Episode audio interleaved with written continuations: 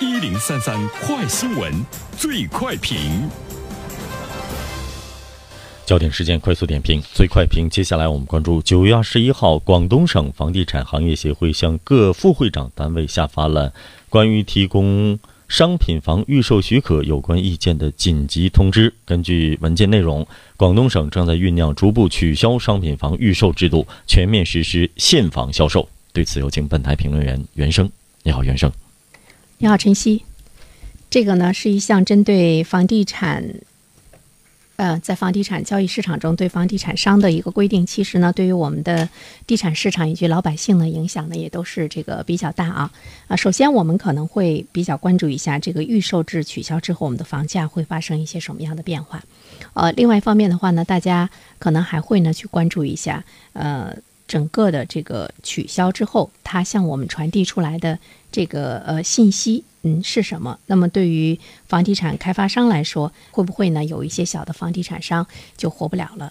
呃，这个呢是肯定的。他用我们的钱，他再来盖房子，他就存在着一个资金周转的速度比较快哈。如果以前有预售制的话，他的那种回款的这个呃周期快节奏的话呢，六个月。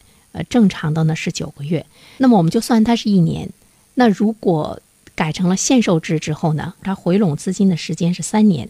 限售制度下，它的这个回款的周期要比预售制度增加了两年。那么有一些没有那么多钱的开发商，自然呢就会死掉了。呃，现在我们看到这个制度呢，目前呢是在向社会征求意见。其实我觉得，如果是一种可能的，不论是在什么样的情况下，对于中国来说，我们整个的。经济结构的转变，其实呢已经是非常明显了，就是要转变引擎，不会呢再去靠房地产来进行这个拉动，呃，去杠杆之路也是呢势在必行。首先，我们看到房企的这个输血管已经呢是要被呢截断，要被呢这个清理，这也比较符合在一六年底呃房住不炒在十九大报告中的一个体现。这就是说，中国房地产的定位其实是发生了。非常深刻的这样一个变化，是不是不可能再回到以前我们看到的？只要呢经济低迷，我们就会呢靠这个地产来呢对经济进行引擎。有关消息说，住建部同时在向广东、湖北、四川、江苏、河南，包括我们的辽宁，都在发函要求来进行研究论证啊。呃，如果是对这些省进行发函的话，有可能进行一个试点的工作，呃，包括我们辽宁在内。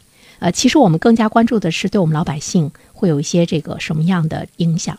大家必然关注的呢是房价。啊，如果只是现房销售的话，那我们现在房子的销售有多少呢？会不会呢在供应端这一方面就是比较少，供应量比较少，供不应求的时候呢，那么房价会不会上涨？它会不会带来房价的上涨？这个呢是我们比较担心的。呃，据了解，南京曾经它也实行了现房销售，当时对于南京这个城市的房价的影响呢，不是呢这个很大。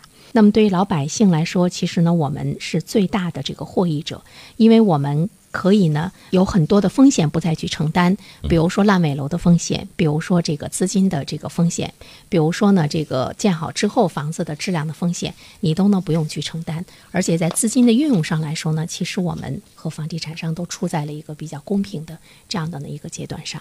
好了，珍惜。好，感谢原生。